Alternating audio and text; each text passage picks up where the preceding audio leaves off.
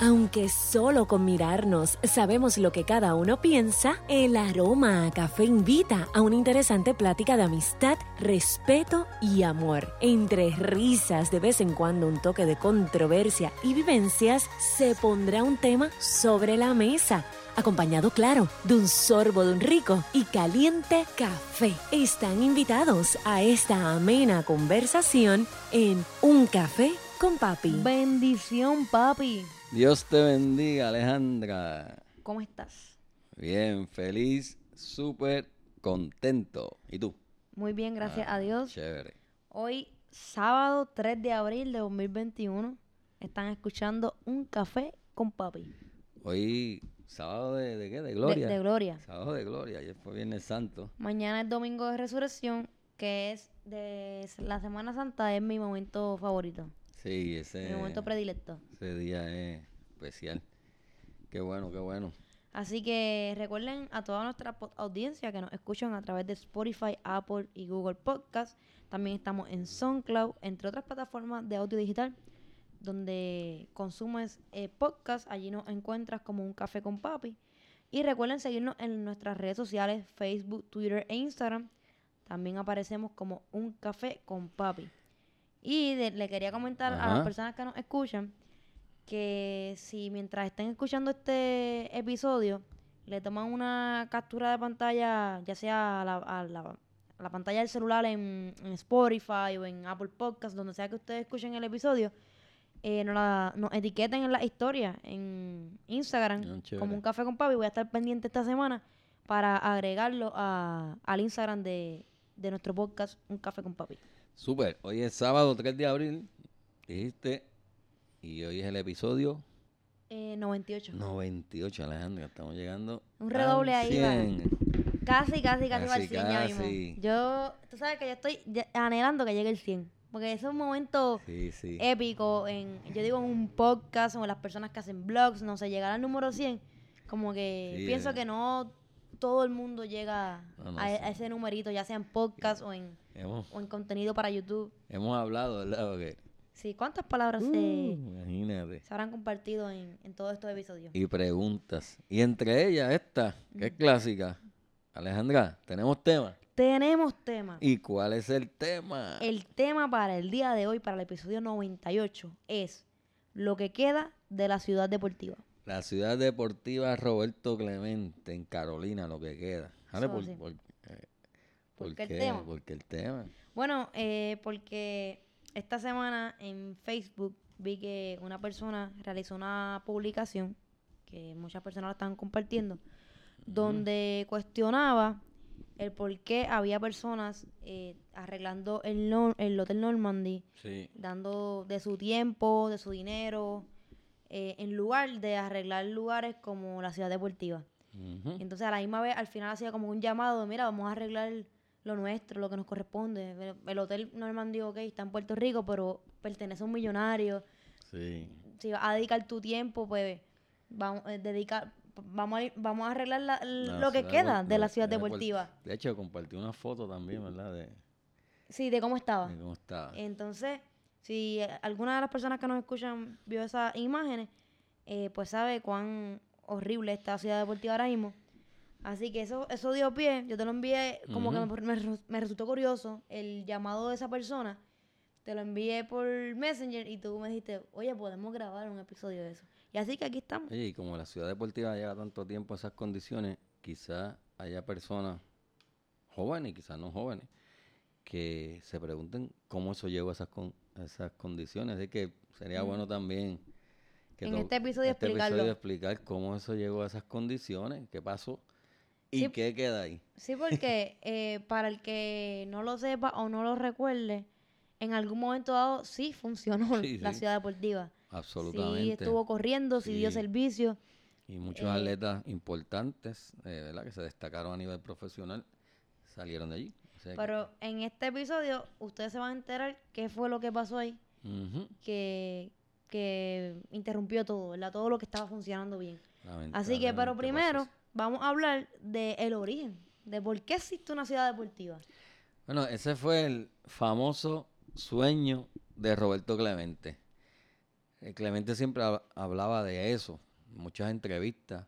Yo estaba pequeño, pero recuerdo que él siempre hablaba de, de- del sueño, de su sueño, que era un lugar donde, donde los niños fueran y recibieran eh, atención técnica, ¿verdad? En cuanto a los deportes. Y, lo- y un tipo de ciudad deportiva, porque no solamente se iba a limitar al béisbol, sino que iba a abarcar otros deportes, especialmente para los, los niños menos privilegiados en términos Económico. económicos. Y Ale, el sueño de Clemente era más que que saliera un profesional del deporte, que, que bueno si así fuese, pero era más bien un, un lugar donde se formaran ciudadanos. Y Clemente, pues, ese fue el, el- Formarlo como ser humano. el sueño de Clemente, esa, esa ciudad deportiva. Y él hablaba, hablaba de, de eso. De hecho, se, se inició luego, pues trágicamente. Sabemos que en el, en el 72, pues Clemente falleció trágicamente cuando ese avión que despegó hacia Nicaragua cayó al mar. Y pues, En el 1974 eh, se funda o da inicio la ciudad deportiva. Dos años luego de, de la muerte de Clemente, pues, pues muchas entidades, y obviamente la viuda, doña Vera, en paz descanse, eh, se dio a la tarea de, de darle forma y de tratar de cumplir ese, y de culminar el sueño de Clemente. Entonces, como tú dices, en el año 74 se inaugura. En Carolina. ¿Cómo se lleva a cabo todo este proceso eh, para poder inaugurarlo en el 74 o para tener lo que se disfrutaba antes de que se detuvieran sus funciones? ¿Cuál fue ese, Pues- ese proceso? Pues mira, lo primero era que hacía falta unos terrenos. Como tú sabes, Clemente de Carolina, nació en Carolina, y, y el gobierno, en ese caso el gobierno del gobernador en ese entonces, Rafael Hernández Colón, pues identificó unos terrenos ahí en Carolina, y el gobierno pues donó los terrenos para esa construcción. Y con donaciones y los telemaratones, yo recuerdo muy bien, Alejandra, eh, los telemaratones, así como tú los ves en la televisión para recaudar para las distintas entidades benéficas, pues así era este tipo de, de maratón donde los artistas donaban su talento y la gente donaba y mucho dinero. Siempre recuerdo a Ramiro Martínez, un comentarista deportivo, era cubano, que tenía un compromiso con, con, esta, con el sueño de Clemente. Y él tenía mucho don de palabra. Y cuando Ramiro Martínez hablaba, eh, tocaba la fibra de las personas y la gente pues donaba. Y con ese dinero pues se comenzó a, también a construir distintas in- instalaciones y se inauguró eh, pa- para ese año 74. En ese tiempo pues había unos diamantes de, para practicar el, el deporte del, béisbol, había cancha de baloncesto, eh, pista atlética, piscina, gimnasio, cancha de tenis, estos museos había allí. Y para operar todo eso, todo eso, pues hacía falta dinero y pues la Asamblea Legislativa le asignaba anualmente una cantidad de dinero a Ciudad Deportiva para que pudieran operar, gastos operacionales, ¿verdad? ¿Tienen la cifra de esa cantidad Bueno, eso llegó a ser, esa cantidad llegó a ser hasta 450 mil dólares anuales? anuales. Llegó a, alcanzar esa, esa cantidad como para allá, para, para 2010, por allá, ya eh, fluctuaba en esa cantidad. Y con eso, pues, Ciudad Deportiva operaba, pagaba empleados, agua, luz, hacía sus campamentos de verano, daba servicios.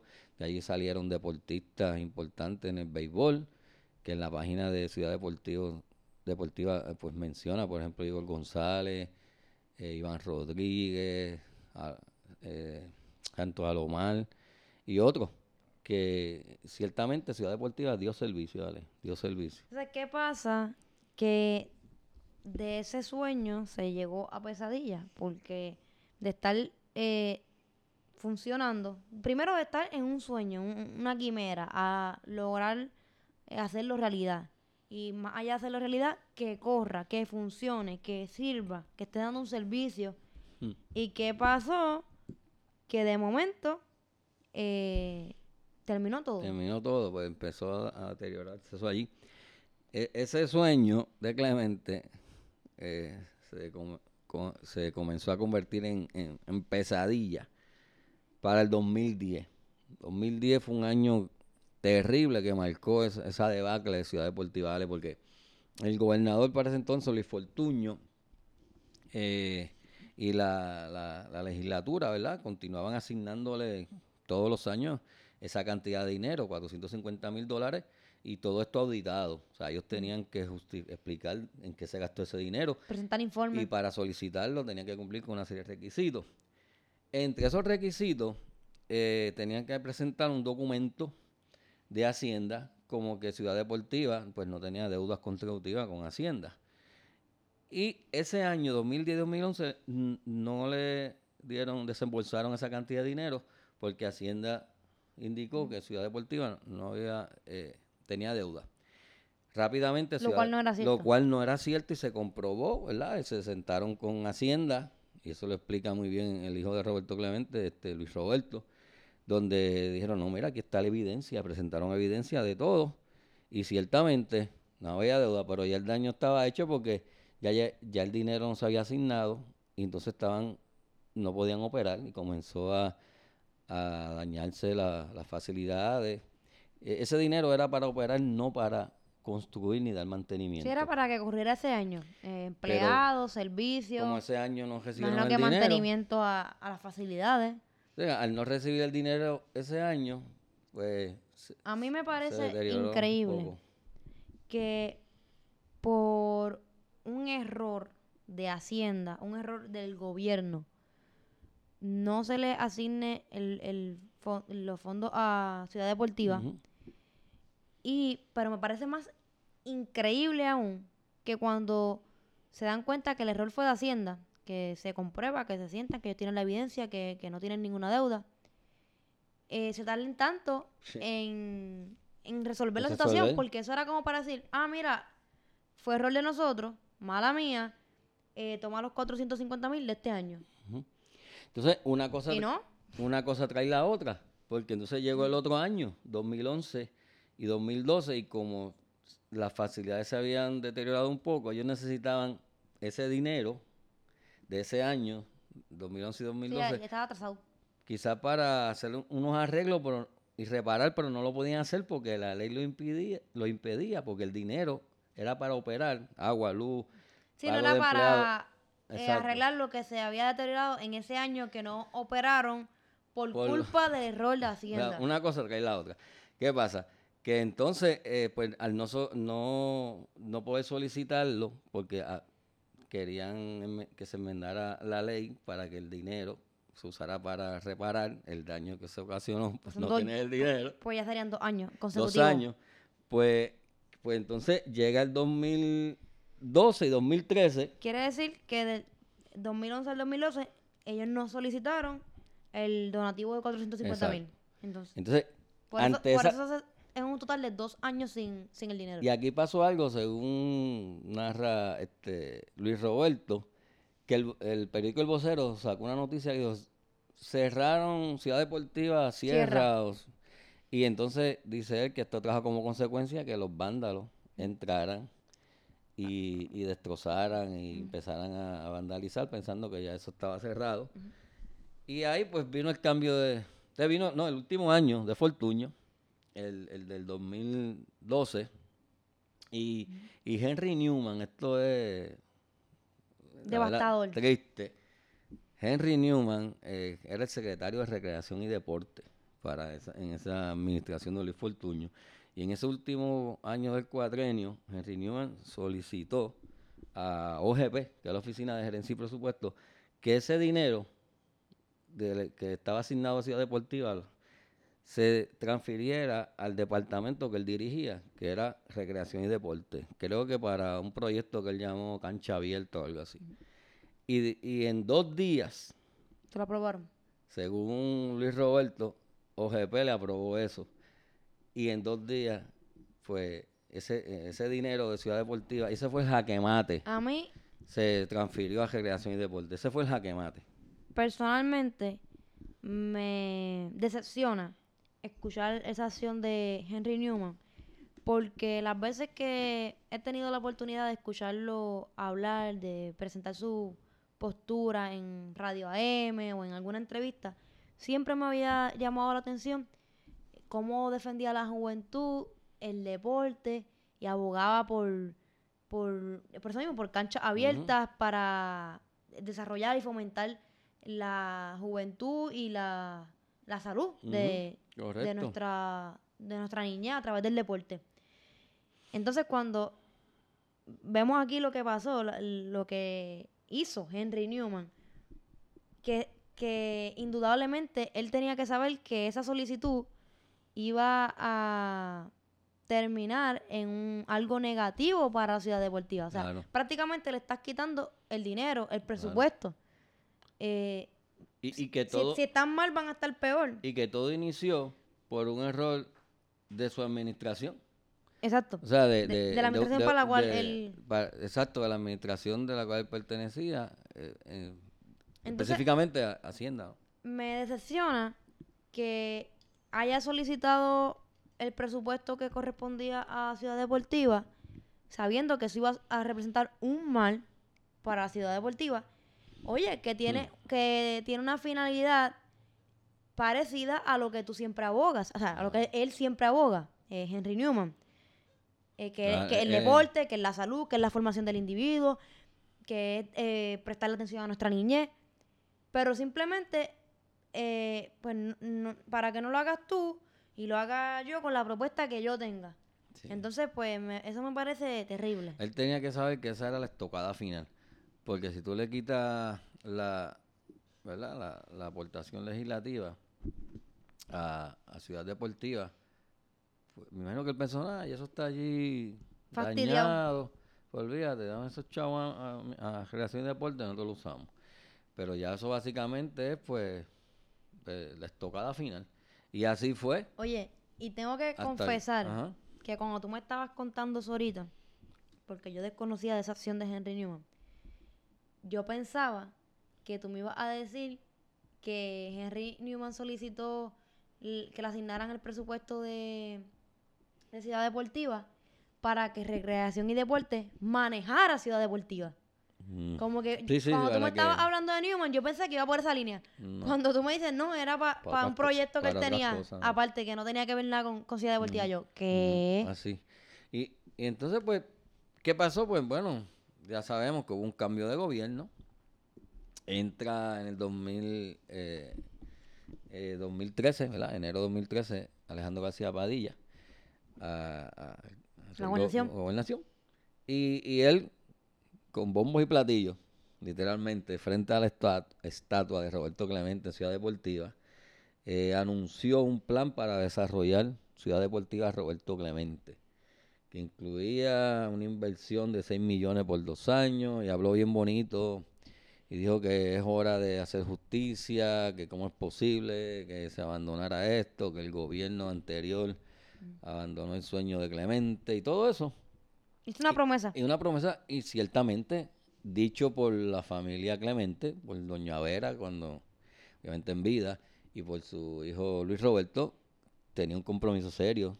Y, y con Ciudad Deportiva, tanto que se reunió con Doña Vera en, en la- en su casa y le dijo, no, vamos a, a trabajar esto. Pero hay un tranque.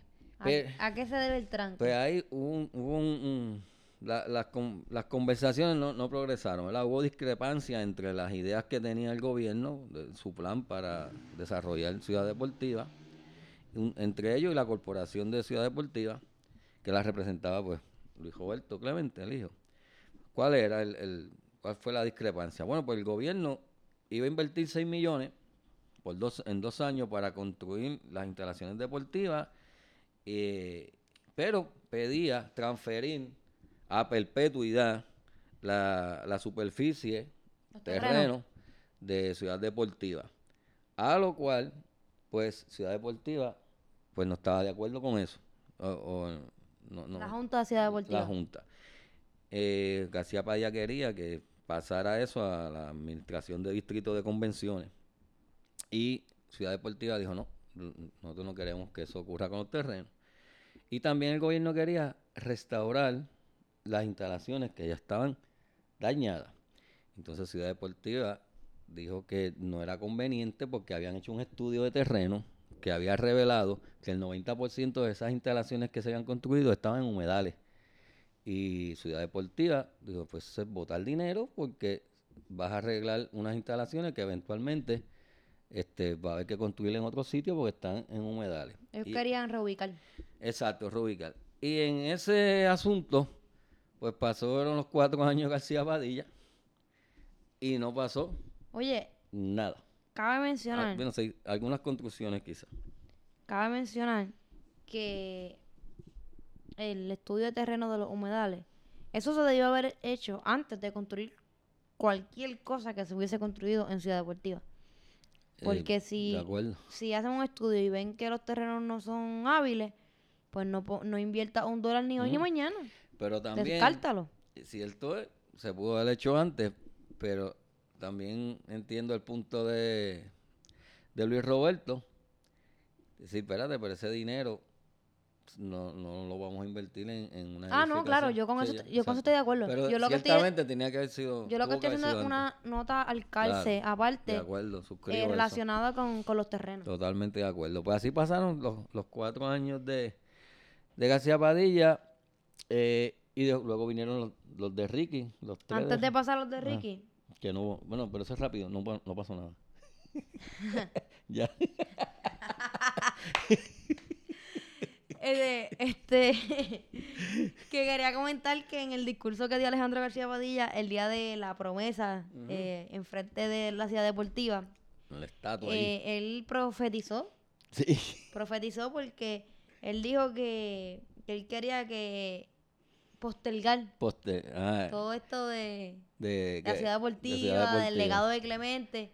Y quizás fue un lapsus. Yo, tal vez él quería decir eh, Per- per- perpetuar, per- perpetuar. perpetuar, Pues al decir postergar, atrasar. pues ni Isaías hace, hace ¿cómo es? profecía así. Pues realmente, Postergar es atrasar, eh, que el Sí. proceso se, ¿verdad? Se, pues eso mismo, él no quiso diga- decir eso, pero eso fue lo que pasó. Se postergó. y eso fue, eso, eso fue lo que pasó. Eso fue lo que pasó, no pasó nada. Profetizó. Entonces, como tú decías, vinieron los años de Ricardo Rosselló, que Nada que ver. Nada que ver con Ciudad Deportiva. Y luego de eso llega el 2020. 2020, sí, el año pasado. Pero en 2020, ¿qué ha pasado con Ciudad Deportiva? Pues bueno, vino el año, ese año de elecciones. Y tú sabes que en año de elecciones lo- los candidatos que hacen? propuestas. rápido hacen propuestas, se pautan. Bueno, y aquí vino el candidato del PNP por el distrito 40, que es el de Carolina, Sergio Esteves. Y propuso rápido una APP. O sea, que Privatizar. ellos son rápidos APP. Ellos, eh, La privatización la, lo resuelve. la solución de todo, una PP. Pues este candidato rápido, rápido dijo, pues una PP para Ciudad Deportiva.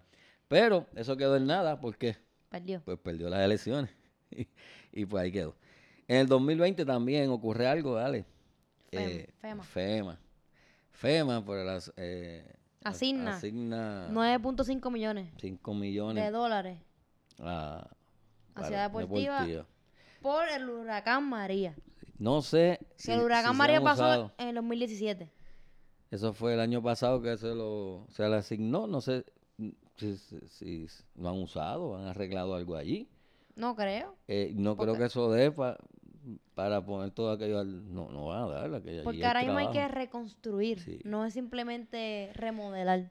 Y también que ese dinero de FEMA, eh, yo leí que también es para arreglar una cancha, un coliseo que queda cerca de Ciudad Deportiva, también es para eso, o sea que hay que dividir el dinero y no sé si va a dar. Pero bueno, Entonces, eso fue ye- 2020. Llegamos al 2021.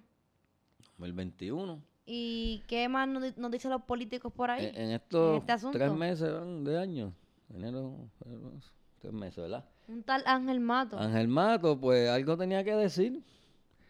Pues dijo, me imagino que le preguntaron a algún periodista, no sé, le preguntó de Ciudad Deportiva y, pues qué dijo Ángel Mato. Ángel Mato, que es el que ganó las elecciones en el Distrito 40 de, para representantes, de hecho es el portavoz de la mayoría en la Cámara, eh, pues dijo que con el propósito de crear, ¿verdad? Un, un distrito deportivo eh, en Ciudad de Roberto Clemente, que eso ya lo había dicho el hijo de Clemente, lo del distrito deportivo, pues él solicitó transferir las facilidades de la ciudad deportiva Roberto Clemente al departamento de recreación y deporte y que los terrenos, la titularidad pasara a manos del gobierno del Estado Libre de Puerto Rico. Lo que yo comenté ahorita que pensaba que iba a sugerir Newman en el 2012-2013. Pero esto, mm, Ángel No Mato, eso no resuelve yo no sé, o sea, ¿O yo, sí? pues, pues él lo que dice es que estando en manos de recreación y deporte se puede desarrollar, asignar dinero. Yo me imagino que no quieren soltarle dinero a, a Ciudad Deportiva. ¿Cuál es la postura de Luis Roberto ante esto? Si, es- si es que se ha expresado. Yo eh, no creo que consideren a, a Ángel Mato amigo de Ciudad Deportiva. Sí, Lo- porque lo- lo único así que yo escuché los fue en una entrevista que le hicieron a Luis Roberto, donde él manifestó que, que al parecer Ángel Mato pareciera como si tuviera una persecución política, según palabras de Luis Roberto, Ajá. con Ciudad Deportiva. Sí, está en un- una noticia de primera Ok, hora. Pues me imagino, porque con esa idea que tiene Ángel Matos con Ciudad Deportiva, pues, ¿sabes? Pasar los- la titularidad a manos del gobierno y Ciudad Deportiva a manos de Recreación y Deporte. Tal vez para decir algo y que ese algo se quede en nada, prácticamente. Lo cierto es que ahí hay lo que hay. Entonces, si este episodio se llama Lo que queda de la ciudad deportiva, papi, ¿qué queda? ¿Qué queda allí? Bueno, allí hay una liga de fútbol americano. Vaya, Tremendo. Sí, jugaba- entonces, aquí, aquí en Puerto Rico somos... yo no sé si eso estaba... fomentamos muchísimo No ese sé si eso estaba en la... En la en los- no sé, los sueños de Clemente. Pero no solo eso. Parte del terreno se está usando para volar aviones a control remoto. Gran Ajá, deporte. Tremendo. Y, oh, y esta es grande. Hay un área, Ciudad Deportiva, que es una zona para jugar gocha. Una liga de gocha. Una liga de gocha. Definitivamente esa sí que estaba de Eh, en, parte del sueño de Sí, de yo me imagino que Clemente, o sea, eso de- el sueño de Clemente. Porque recuerda que, de él, gocha allí. recuerda que él no lo quería limitar a un solo deporte. Entonces, pues, el go- el gocha para los jóvenes hoy día es casi un deporte, así me que allí tienen el espacio. Que para la corporación. Estoy hablando Ciudad- sar- sarcásticamente Sí, por si acaso. Yo me imagino que para la corporación, si yo le pregunto al hijo de Clemente, a Luis Roberto, mira, eso es lo que tú quieres allí, en una zona de gocha, me dirá, no, pero Peor me es están nada. peor es nada y, me, y nos están eh, Generando. generando algún ingreso por Para eso. mantener por lo menos esa mantener- área. A cortar la grama y eso por lo menos. Y, y queda algo, ¿Qué? la estatua de Roberto Clemente, la que está así, el nene, que hay un nene como alcanzándolo, tiene un simbolismo, una estatua bien bonita. Por lo menos. Pues eso es lo que hay allí. Oye, y esa, esa estatua está contada entre todas las hay en el mundo de Roberto Clemente. Esa está contada, a- al igual que la que está en el Coliseo. Pues, Porque ya que, me, si- que te hago esa pregunta, vamos a hablar de Clemente en el mundo, de los diferentes tributos que se le hace, que yo lo verdad es una pena y para mí es una vergüenza tener que admitir esto, pero es la realidad. Que en Puerto Rico la ciudad deportiva esté como esté, mientras hay otras partes del mundo donde le hacen un gran homenaje con estatuas, con museos a Roberto Clemente. Y Esa, esa ciudad deportiva allí, como está ahora, una, una vergüenza y una deshonra a la memoria de Clemente y de nosotros ante el mundo. Porque como tú dices, este, si tú buscas los reconocimientos y cómo se le honra a Clemente en el mundo, este, es, es para vergüenza de nosotros. para vergüenza para nosotros que no lo hemos hecho. Sí, que no lo hemos hecho porque O sea, mira, el hecho de, de que en otras partes del mundo se haga así. Tú sabes que Clemente es uno de los atletas más reconocidos y honrados en el mundo. Por ejemplo, las estatuas, ya que estamos hablando de estatuas, la que, la está en la ciudad deportiva. Clemente es el atleta del mundo con más estatuas, 14. Y esto fue una investigación que hizo una universidad en Reino Unido y un profesor que, que tiene ese proyecto, el proyecto de estatuas deportivas, que hacen hicieron la investigación. Y él dice, o sea, reveló la investigación que Clemente es el atleta del mundo con más estatuas, o sea, el atleta con más estatuas en el mundo. Eh, y los demás están bien lejos de él, porque Pelé, nada más y nada menos que Pelé, tiene 10. Y Mohamed Ali tiene 3. Y, y obviamente los demás por ahí para abajo está Jordan, está, tiene más que todo el mundo, hasta, hasta hockey. Así que es uno de los atletas más, eh, o es el atleta con más estatus en el mundo. Puede haber muchos factores para por qué que incidan en eso. Sí, el, su labor fila- eh, filantrópica. La la- manera en que murió. Exactamente. Pero lo cierto es que están ahí. Y, y eso es una... eh, y Alejandra, eh, instalaciones con su nombre, mira, en Pittsburgh, que tú sabes que, que jugó de Pittsburgh, hay un puente bien importante que es el que da al parque donde se juega ahora, porque el parque anterior se pues lo derribaron, lo jugó Clemente, el Three Rivers. Pues donde el parque donde se juega ahora, ese puente, eh, tiene el nombre de Roberto Clemente. Y se me olvidó decirte que la estatua que está en el, en el parque de Pittsburgh, hay una estatua hermosa, en, en la base tiene tierra de Puerto Rico. Cuando, sí, llevaron tierra de Puerto Rico para, para la base, para... Ah, qué ahí. curioso. Exacto, eso. Entonces, pues está esa estatua, digo, está ese, está ese puente. En Pittsburgh eh, hay, hay un museo que lleva el nombre de Clemente. En Nicaragua ni se diga. Nicaragua hay estadios, hay escuelas. Eh, en Estados Unidos, en Orlando, hay una escuela también que tiene el nombre de Clemente. O sea, en el mundo hay in- instalaciones de primer orden cuidadas. En el mundo donde está la estatua de Clemente o el nombre de Clemente, está bien cuidado. Llame, llámese museo, escuela, parque, Bueno, la ciudad de puente, menos la ciudad deportiva. Que hay una estatua ahí de Clemente y lo que hay detrás de esa estatua es una vergüenza. Sí, es un pastizal lo que hay allí. Pastizal. Pueden ver las imágenes en internet. eh, realmente impresionante y muy triste, muy lamentable. Entonces, papi, te pregunto. eh, ¿Tú crees que en algún momento la ciudad deportiva vuelva a hacer lo que fue desde el 74 hasta el 2010? ¿O incluso llegue a hacer lo que Clemente eh, soñó? Bueno, yo digo que si, si depende de, de los políticos y del gobierno, mm, no, porque le han, han fallado, ciertamente han fallado. Y yo creo que eso, el sueño de Clemente se puede volver a concretar y mantener si hay otras entidades, entidades sin fines de lucro. El muchacho que está pintando el Norman. el, el del Normandy, pues vamos a llevarlo para allá. Incluso, no descarto, obviamente, la empresa privada, ¿vale? ¿Sabes? Este, alianzas se pueden hacer y, y, y, y un esfuerzo de pueblo. Hacen falta mucho dinero, asignaciones, hace falta la ayuda de, del gobierno, sin duda. Eh, pero yo quisiera ser optimista, ¿verdad? Eh, pero ahora mismo no veo, no veo un panorama para, para eso. Lo más reciente es la idea de Ángel Mato, que es transferirlo a Recreación y Deporte, que es el gobierno, y los terrenos pasarlo al gobierno, pero que esos terrenos no se pueden utilizar. Porque son los lo Este- de los que los humedales, ¿no? Y, y hay que hacerlo costo efectivo. Yo sé que, obviamente, la idea de Clemente es que era para mm, aquello gratis, ¿no? ¿Verdad? Para, para el uso de los que no tienen dinero y este no es que se vaya a cobrar, pero de alguna manera hay que buscar auspicio, no sé, entidades privadas que, que quieran aportar, que quieran este, auspiciar, apadrinar, pero ah, está cuesta arriba, A mí, ciertamente. realmente, como mencioné ahorita en el episodio, me molesta el ver, el saber que estaba funcionando bien y todo se dañó por un error del gobierno en cuanto a un papeleo. El inicio.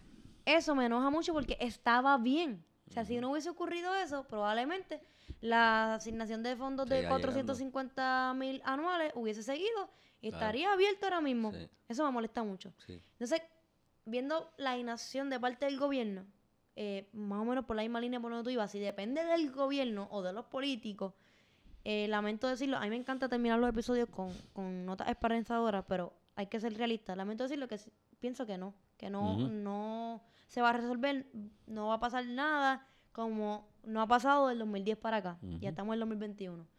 Eh, espero que algún día eh, esté en funcionamiento nuevamente, ya sea eh, porque ocurrió un milagro de parte del gobierno o ya sea porque eh, hicieron algún tipo de alianza o vino un auspiciador o algo, pero me gustaría que se arreglara, no, no que se quedara eh, como está ahora mismo, que realmente es deprimente ver esas imágenes. Así que Así es. Veremos a ver qué pasa. Nosotros hicimos hace el, año pasado un episodio de como una cápsula del tiempo, Cápsula de tiempo. donde decíamos qué pensábamos que iba a pasar más adelante. Yo espero que, que un futuro no muy lejano esté nuevamente accesible al público y a todos los puertorriqueños. Así que Veremos. eh, a todas las personas que nos escuchan, escríbanos qué ustedes piensan de este tema y cuál usted entiende que va a ser lo que va a ocurrir. Así que hasta la próxima, un café con papi.